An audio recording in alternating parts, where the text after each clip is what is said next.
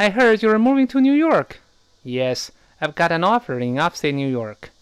Oh, that's great. But I'm gonna miss you. Me too. Let's keep in touch. Yeah, don't forget to drop me a line when you settle down. Trust me, I won't. I'll keep you posted. You have my address? Well, I have your email address. All right. I look forward to hearing from you soon. Good luck.